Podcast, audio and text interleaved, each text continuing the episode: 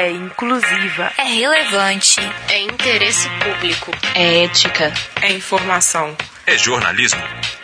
Bem-vindos à sétima temporada da Rádio Terceiro Andar. Quantas vezes você já parou o que estava fazendo hoje para checar nas suas redes sociais? Neste período de pandemia, a internet e as redes sociais vêm se tornando aliadas e trazendo muitos benefícios para uma grande parte da população. É graças à tecnologia que temos trabalho home office, aulas online, novas estratégias de comércio, facilidade de comunicação com amigos e parentes e até opções de lazer e de cultura. Tudo isso já vinha ocorrendo nos últimos anos através das telas de smartphones e computadores, mas foi o isolamento social devido ao surgimento do novo coronavírus que potencializou o uso das redes para conseguir manter certas rotinas durante a pandemia. Mas, como tudo na vida, né, nem tudo são flores no mundo da internet. Embora as redes sociais tenham se tornado aliadas fiéis para muitos durante esse período do confinamento, também é verdade que para outros a grande rede pode ser uma fonte de ansiedade, desgastes e de frustração, podendo até ser um sério problema de dependência e de complicações para a saúde mental. Convidamos a jornalista Luísa Fritzen e o psicólogo Luiz Alves para um bate-papo sobre redes sociais durante a pandemia. Eu sou Leila Cabral. Eu sou Janaína Almeida. Eu sou Vinícius Reis. E você está ouvindo a Web Rádio Terceiro Andar. Bem-vindo, Luiz. Bem-vinda, Luísa. Como vocês estão? Bem-vinda, gente. Tudo bem? É, obrigada pelo convite, né? Uh, agradeço de estar aqui conversando com vocês hoje. Uh, prazer, Luiz, não te conhecia. Espero que a nossa conversa seja ótima. Obrigado, Luísa. Prazer em conhecê-la também. É, também é um prazer é, ter recebido o convite e estar aqui hoje com vocês. Obrigada, viu, gente, por topar falar com a gente hoje. É, vamos começar falando um pouco sobre é, como que é a relação de vocês com as redes sociais. Luísa, conta pra gente, assim, um pouco da sua relação pessoal, profissional e depois o Luiz conta pra gente também. Então, sou jornalista, então o não uso de redes sociais não me é permitido, né? Eu tenho que usar redes sociais para me comunicar, para trabalhar, né? E principalmente para buscar referências também saber o que está acontecendo, porque hoje em dia a gente descobre alguma coisa pelo Twitter, a gente é avisado pelo WhatsApp, a gente vê um vídeo no Facebook, a gente descobre algo no Stories do Instagram. Então, como jornalista, eu não posso estar longe das redes, né? E meu trabalho com redes sociais, e eu ainda trabalho né, com redes sociais, criando conteúdo para assessor, assessorando uma pessoa. Então, acontece que o meu uso de redes sociais é desde o momento que eu acordo até o momento que eu vou dormir, né? Assim que eu abro o olho, eu já tenho mensagem no WhatsApp, nos grupos de trabalho. E já, já passo o dia inteiro buscando referências, vendo o que está acontecendo, vendo referências de vídeos, cards, conteúdos para poder uh, produzir algo nessa linha. Então, eu posso dizer que o meu uso de redes sociais ele é bem intenso, né? Às vezes não sobra nem tempo para o meu uso pessoal. Às vezes as pessoas dizem, ah, eu postei um negócio, tu não viu? Eu falei, não, porque eu estava cuidando de outra pessoa. E uma amiga também me questionou, nossa, olha que legal esse estilo de vídeo, quem sabe tu produz algo assim? Eu falei, não, eu passo o dia inteiro produzindo conteúdo para uma pessoa, não estou interessada em produzir mais para mim ainda, né? Então, posso dizer para vocês que meu uso é, é, é bem forte. É, o meu uso, ele vai, ele é mais recreativo, né? Vamos dizer assim. Eu sou psicólogo e a maioria das horas que eu fico nas redes sociais são horas que eu estou ali geralmente por, assim, um entretenimento, né? É, eu acho que quando eu comecei, né, é, na, atuar, né, na psicologia, na psicologia clínica, acaba que as redes sociais começaram atualmente, né, estão sendo, estão sendo, né, é, um meio de divulgação de trabalho, de divulgação de também conteúdo sobre saúde, então, assim, acaba que também para o psicólogo é um meio também, mas não é o principal, assim, foco, né, do meu dia, com a Luísa, né, que trabalha o dia inteiro com redes sociais. Acaba que para mim, as redes sociais, inclusive, assim, pessoalmente mesmo, eu uso bem pouco, na verdade. Assim, eu uso mais meus intervalos, à noite. É... E meu uso vai, geralmente é mais para conteúdo, né, ler conteúdos novos, por exemplo, Twitter, que acaba que a gente usa muito para notícias e afins, e Instagram, por exemplo, para às vezes atualizar um pouco. Mas é um, é um uso mais reduzido, assim. É, Luísa, sobre né, o uso das redes sociais, assim, especificamente na pandemia, você sentiu a necessidade de adotar um comportamento diferente em relação ao uso delas, assim, ou ficou mais intenso? Mas como é que foi essa relação especificamente agora nesse momento de pandemia? Ah, eu acredito que o uso ficou bem mais intenso, com certeza, porque a gente, isolados um do outro, a gente acaba se comunicando muito mais pela internet, né? E as relações de trabalho mudaram bastante, porque antes o que era uma reunião presencial se tornou uma reunião virtual, um, coisas que tu definia pelo, no teu trabalho, porque tu estava enxergando o teu colega, por isso do lado do teu colega passaram a ser mais mensagens de WhatsApp, então os grupos de trabalho do WhatsApp se multiplicaram, porque tu passa mais demandas via WhatsApp, o que eu acho bem ruim, porque eu preferia o tempo que as coisas ficavam formalizadas no e-mail, né? Agora o WhatsApp que é uma rede tua, que tu conversa com tua família, com seus amigos, também se tornou uma rede de trabalho, que não era para ser, parece que o trabalho acaba dominando todas as tuas redes sociais. E o número de publicações também aumentou, né? Porque durante a pandemia tu sente que tu precisa estar melhor informado sobre tudo o que está acontecendo, sobre questão de vacina, de do estágio do avanço do, da Covid, né? Enfim, sobre as restrições, se o lugar vai estar aberto, se o lugar vai estar fechado, o que está acontecendo. Então parece que tu que demanda que tu esteja mais informado e que tu esteja mais online para dar conta de falar com as pessoas, já que tu tá longe delas, né? Então, tu passa a usar também as redes sociais para fazer videochamada com seus amigos que tu ia beber no fim de semana, ou que tu ia encontrar na sexta. Até a tua terapia, até minha terapia também passou a ser online, então eu uso as redes sociais também, né? Então acaba que, que, todo, que as redes sociais elas fazem parte, elas se tornam um complemento da pessoa, né? O que antes a galera falava que o carro era o complemento do corpo do homem, agora acho que já se tornou o teu celular e as redes sociais. Eu acho que elas acabam se misturando muito com a tua identidade, quem tu é, o que tu faz. Acho que quem não está nas redes sociais certamente deve ter uma saúde mental melhor, mas mas quem está acaba se sentindo meio compelido a estar tá participando de tudo e a estar tá por dentro de tudo. Então, sim, eu acredito que na pandemia isso, isso deu uma boa ampliada. Espero que assim que acabar a pandemia e o meu trabalho se encerrar, eu possa ficar no modo avião, ficar numa ilha deserta, longe da internet e de redes. É, e Luiz, sobre isso que a Luísa falou, com essa questão do aumento do uso de aplicativos de mensagem, aplicativo de relacionamento, isso vem mudando nossa forma, né? Como as nossas relações interpessoais estão encaminhando, né? E aí, do ponto de vista psicológico, como esse fenômeno pode interferir no nosso desempenho da vida real? Como que essa mudança dessas relações pode interferir? É, acaba que toda mudança em relação impacta em todo o nosso dia a dia, né, na nossa visão de mundo, de homem, sobre nós mesmos, né?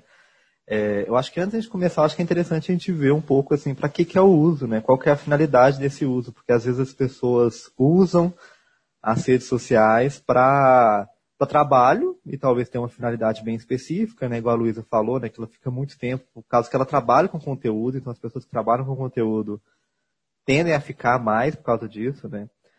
E as pessoas que usam para o, o, entretenimento pessoal, né, que é um pouco, acho que, diferente. Eu acho que talvez, quando a gente pensa em saúde mental, né, um pouco nesse aspecto, esse uso para fins pessoais talvez seja mais impactante porque o uso do trabalho ele traz muita questão da exaustão, daquela sensação de não desligar, né? Essa sensação de é, que o, o, o, ápice é o burnout, né? Que é uma síndrome relacionada ao trabalho. Mas é, antes disso a gente tem outros uh, estágios. Agora, em relação, por exemplo, ao uso pessoal, eu acho que ele impacta no sentido que pode ser que a rede social é, tenha uma função na vida das pessoas que às vezes dificulte outras atividades, né? Quando a gente pensa em redes sociais, assim, pensando nas principais, né, nos uh, tanto divulgação de fotos quanto divulgação de notícias e grupos, né? É, acaba que às vezes as pessoas podem é, ir para esses grupos e não e sofrer as mesmas coisas que sofrem na vida real, né? Então assim tem impactos positivos e negativos. Acho que é importante. Eu acho que negativo, o que a gente tem visto né, na, nas pesquisas, né, na literatura, é que um aumento de uso de redes sociais, né, mais que duas horas por dia, tende a apresentar uma maior é, relação, né, uma correlação com quadros mentais, né, transtornos mentais, como depressão e ansiedade. Mas é interessante a gente notar que isso não é para todos, né? A gente, é, quando a gente interpreta um dado de pesquisa, a gente sempre tem que considerar que isso não é geral, assim. Então, claro que está associado maior uso, e, e por ser uma, algo tão novo, né, pensando que há 10 anos atrás a gente não tinha, eu estava lendo uma, uma reportagem, assim, 2005, há 15 anos atrás a gente não tinha iPhone, né, que é assim, que é hoje a marca, né, do, dos smartphones. Então, assim, acaba que é, isso vai mudar e as pessoas é, têm que começar a pensar assim, como que, qual que é a função, né? Porque se a função for trocar essas, esses relacionamentos, talvez não seja tão interessante, porque nós precisamos desse contato, igual a Luísa falou mesmo, que ela sente falta, né, de contato pessoal até no trabalho.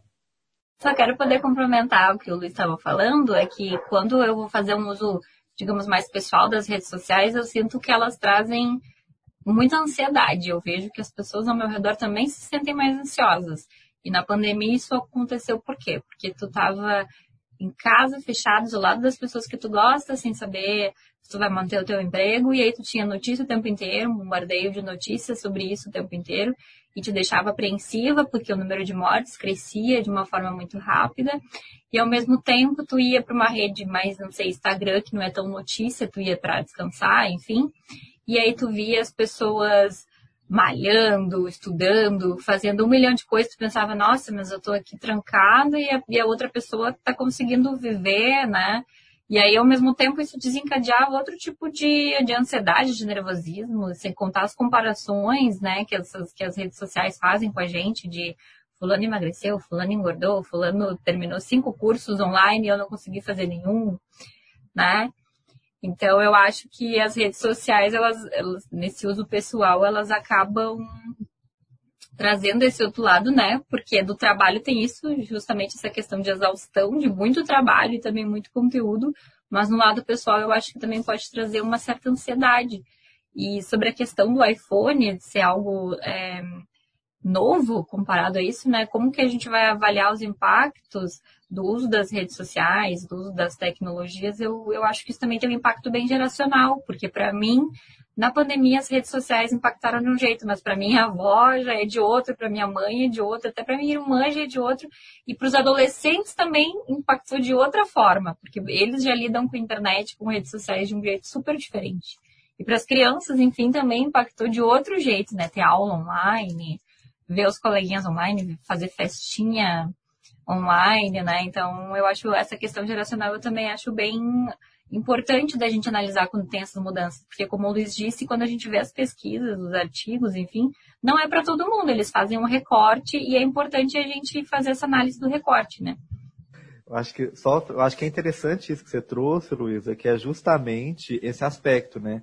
É, é geracional, Muitas das pesquisas indicam esses sintomas assim de 16 a 24 anos como o, o ponto maior, né, a maior incidência né, de sintomas. Às vezes não tem o diagnóstico fechado, né, às vezes é difícil de fechar diagnósticos, mas assim tem o, o ponto, assim, a, a faixa etária com maior incidência é essa, né, e é isso que você falou. Os adolescentes que hoje têm 15 anos, eles já nasceram praticamente com o celular na mão, né? Então, assim, é, é outro aspecto. Apesar disso, continua tendo essa ansiedade e esses sintomas de depressão. E eu acho que é interessante também o modo que as pessoas é, se comparam nas redes sociais, né? Porque as redes sociais, elas estão muito, principalmente o Instagram, né? Que ele traz essa questão visual, essa questão de estou fazendo cinco cursos, estou malhando, faço duas graduações, ainda estou assim pensando, estou no final do meu curso fazendo minha pós, umas duas pós.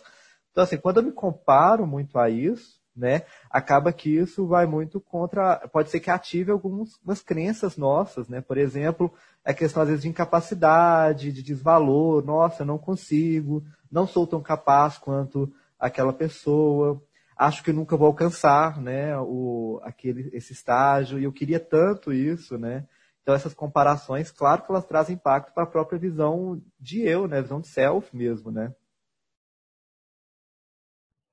E justamente por a gente estar tá isolado e fechado é que a gente fica tendo aquela visão só da internet, que a gente sabe que é uma visão maquiada das coisas, né?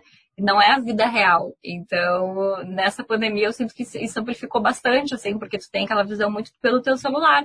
E tu não vai pra rua ver se isso tá, se isso confere, né? Então eu acho que achei essa, achei essa análise interessante. É, ainda sobre essa questão de, do uso intenso, né, de não tá, durante a pandemia a gente não está conseguindo, às vezes, até separar o que, que é trabalho do que, que é lazer.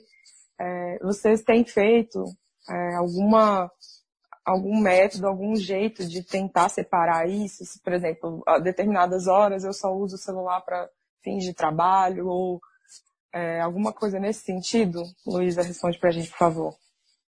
Então, eu estava pensando sobre isso, tem uma hora que eu não uso o meu celular para trabalho, que é quando eu estou fazendo terapia, né? Que é algo estipulado ali, que bom, esse é o meu momento, né? E o horário que eu estou fazendo o exercício, digamos, né? Só se tem alguma coisa muito urgente que, que eu vejo que pipoca, mas a uma horinha que eu estou fazendo exercício, que eu estou fazendo terapia, são as minhas horinhas sem trabalhar.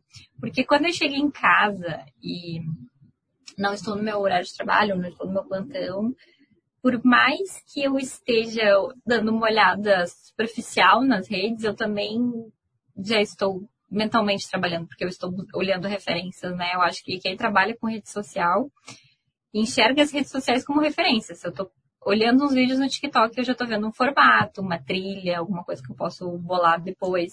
Se eu estou no Instagram, eu vejo um card, vejo uma arte, vejo um vídeo, já penso em algo que eu possa aproveitar. Então, eu, não, eu acho que eu já não faço mais uso, pelo meu trabalho, eu já não faço mais usos recreativos, assim, da plataforma, porque tu já tem um olhar muito treinado para referências, né? Então, os meus, acho que os únicos horários que eu olho, que eu interajo em redes sociais e que não estou trabalhando seria quando eu estou fazendo terapia, exercício, ou quando eu faço uma videochamada com meu namorado, ou até com, com as minhas amigas. Você tem alguma dica para a gente, Luiz, de como a gente poderia lidar melhor com essa divisão do tempo aí em relação à rede social para trabalho e para lazer? É, eu acho que quando a, a, a, vida laboral e a vida pessoal tem a mesma interface, né, que é sempre homem-máquina, talvez seja mais difícil separar, eu imagino, né? É, agora, quando você tem outros contextos, até mesmo quando você tem esse contexto, assim, eu particularmente, eu, Luiz, né, eu costumo fazer o quê? Primeiro que eu, criei né, um Instagram profissional, pessoal, para ter essa separação. E assim, a nível de número, por exemplo, eu tenho dois números também. Um pessoal e um profissional. Porque acaba que, por exemplo, dando 8 horas da noite eu não respondo mais ninguém, né? Que seja, a não ser casos graves, claro, né? Que isso, isso a gente sempre vai abrir exceção.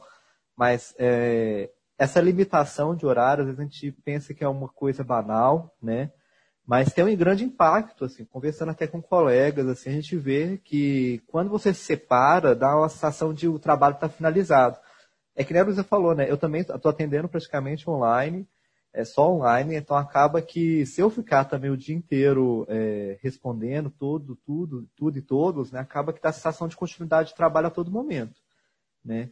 É, então, para mim, é uma separação até de redes sociais mesmo, né? De arroba, vamos dizer assim, e também a, a nível de horários. Assim, para mim, tem horários que eu não entro em coisas profissionais, né?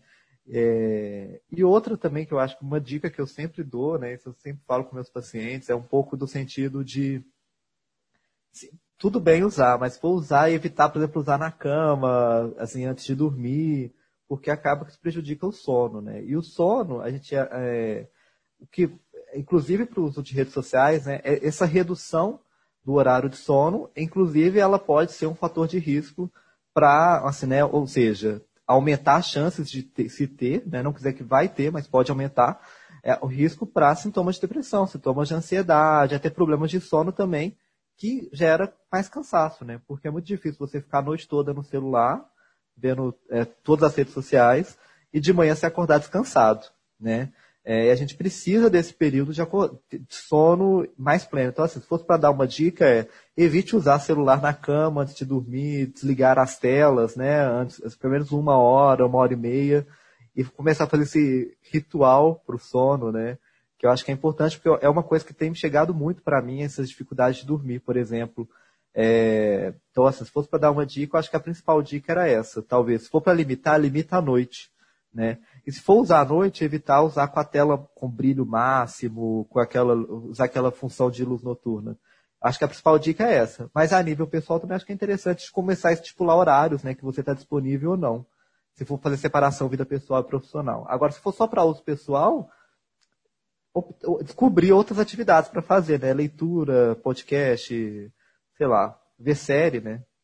Agora, Luiz, é, a gente também poderia falar, além né, mas dessas dicas que você colocou, né, do brilho, da questão da hora do sono e tudo mais, principalmente agora, né, em tempo de isolamento social, é, numa espécie de dieta informativa, assim, de ter uma espécie de variação daquilo que você acessa como conteúdo, também faz uma, uma, uma certa diferença, na, na, mas na vida do caso das pessoas que usam as redes sociais, tem uma espécie de, de variação mesmo no tipo de conteúdo que acessa? É, eu não tenho dados assim, né, grandes, assim, quantitativos e afins sobre isso. Mas assim, quando a gente fala um pouco de comparação, né, é um pouco de como você interpreta esses conteúdos, né, é, acaba que pode ser que tenha uma dificuldade da pessoa ou se, ou se ver né, como capaz de fazer as coisas, ou se autossuficiente. E também, por exemplo, quando a Luísa falou um exemplo né, de às vezes ficar o dia inteiro vendo notícias de, é, sobre a, a, pandemia, sobre incidências, sobre mortes, acaba que com certeza isso vai ter impacto na nossa saúde mental, né?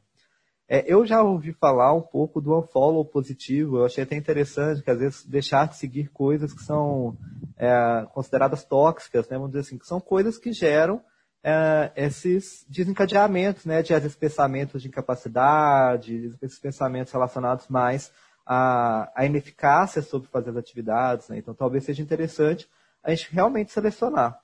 É, como eu falei, né, eu acho que é uma área muito nova ainda que a gente vai explorar. Talvez seja até interessante ver no futuro assim, se é, vai ter essa diferença, né? Porque o que a gente consome, a gente consumiria fora também, né?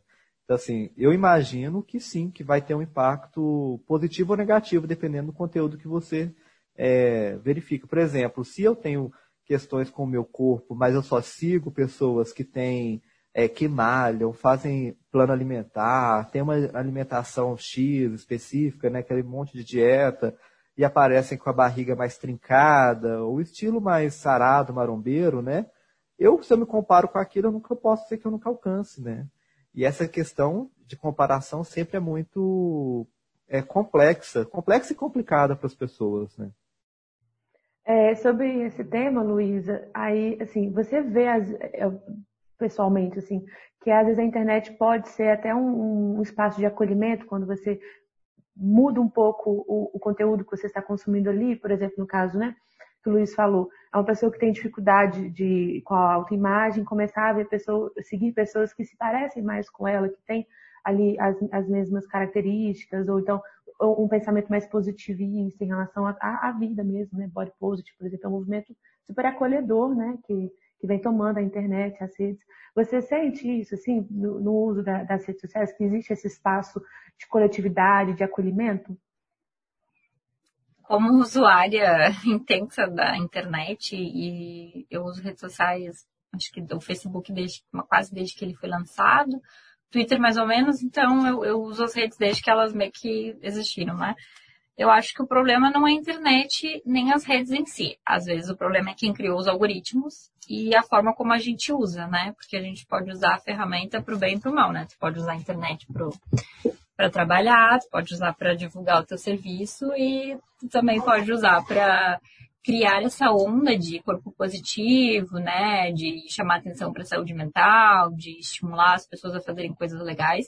E tu também pode usar de, de uma forma que eu acho que é um pouco mais irresponsável, né? Eu vejo que muitas blogueiras seguiram publicando coisas na, durante a pandemia como se nada tivesse acontecendo, assim como pessoas estavam viajando e vivendo como se nada tivesse acontecendo.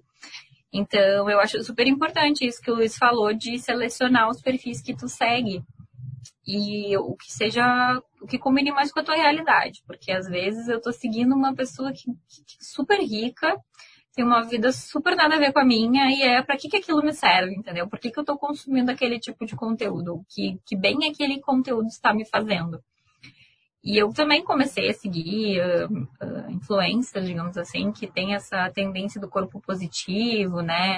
E também tem várias correntes também sobre problemas na pele, questões, né, de insegurança com a tua pele. E aí uh, lançaram uma hashtag, inclusive, sobre isso, para as meninas se encontrarem, quem tem o mesmo problema com isso, ou quem tem um corpo que não é nem magro, nem gordo, que não, que não se define. Eu vi que surgiram várias coisas assim, e eu acho que a gente deveria dar mais valor para essas iniciativas, para iniciativas também que toquem em temas mais relevantes para que a gente evolua de certa forma, né?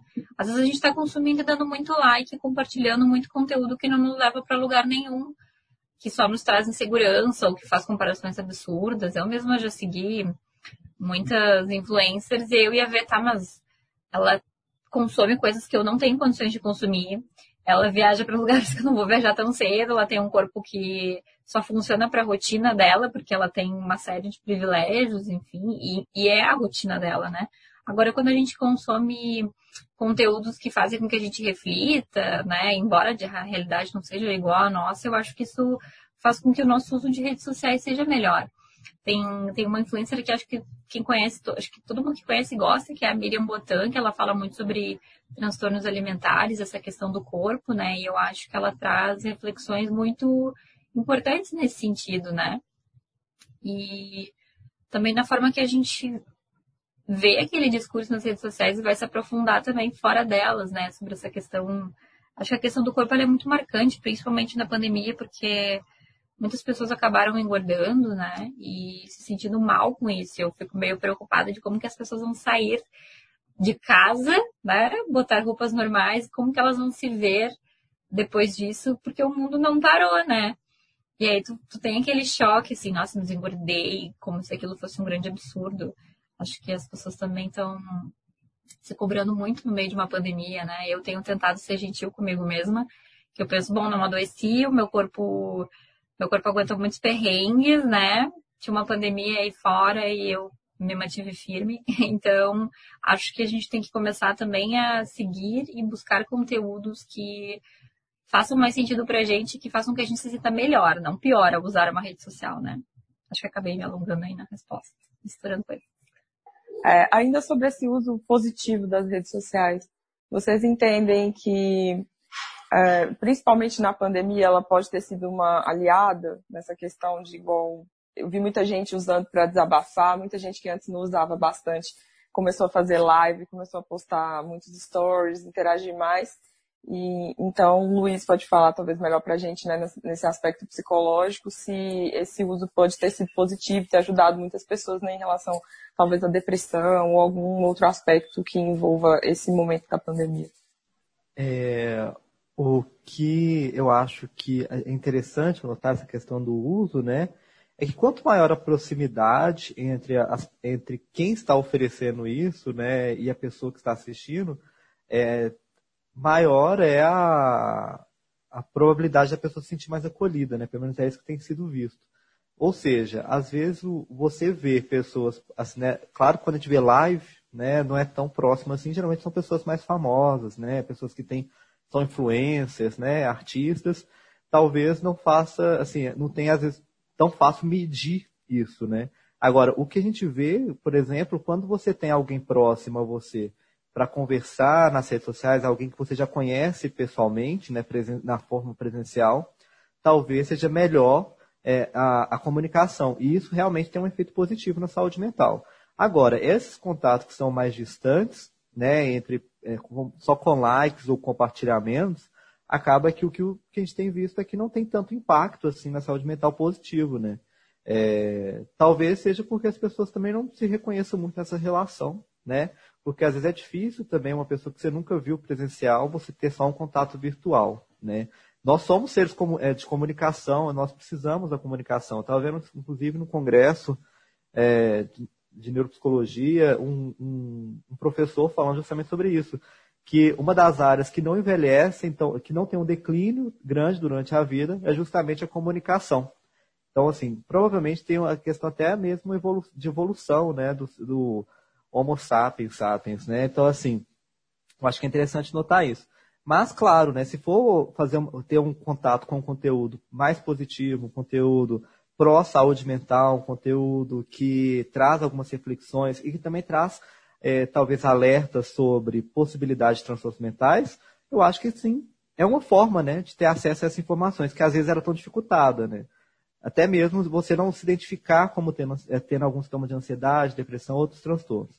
Então, assim, eu acho que dependendo do conteúdo, eu acho que vale a pena sim, e vale a pena as pessoas terem contato para que elas mesmas busquem ajuda no modo presencial, né? É um pouco disso. É, eu queria agradecer, assim, imensamente a participação dos dois. Muito obrigada, Luísa. Muito obrigada, Luiz, é, por, por compartilhar com a gente um pouco da vivência, do conhecimento de vocês. Agradeço muito a oportunidade de estar aqui conversando com vocês.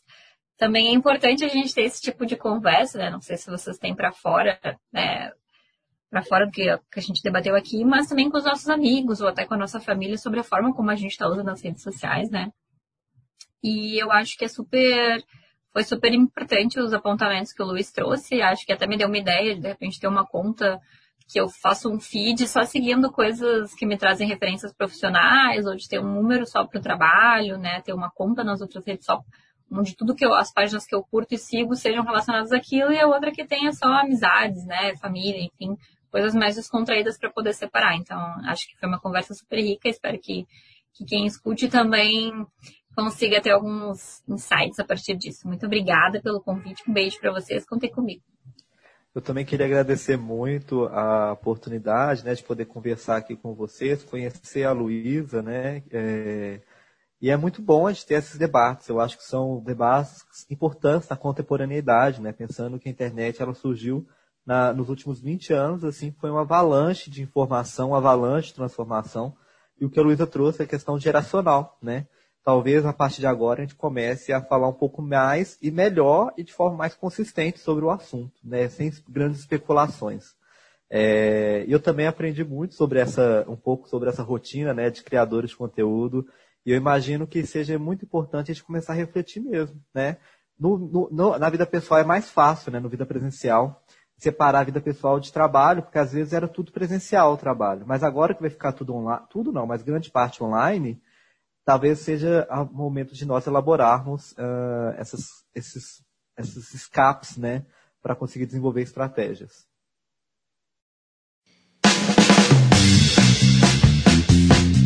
Você ouviu uma produção da sétima temporada da Rádio Terceiro Andar. Para ouvir esse e outros programas, acesse o site Rádio Terceiro Andar, ufmg.wordpress.com. Acompanhe a Rádio Terceiro Andar no Facebook e no Instagram. Projeto de ensino, pesquisa e extensão vinculado à disciplina de radiojornalismo e mídias digitais. Departamento de Comunicação Social da UFMG. Trabalhos técnicos, Federico Pessoa. Estagiário docente, Matheus Salvino. Coordenação geral, professora Sônia Pessoa.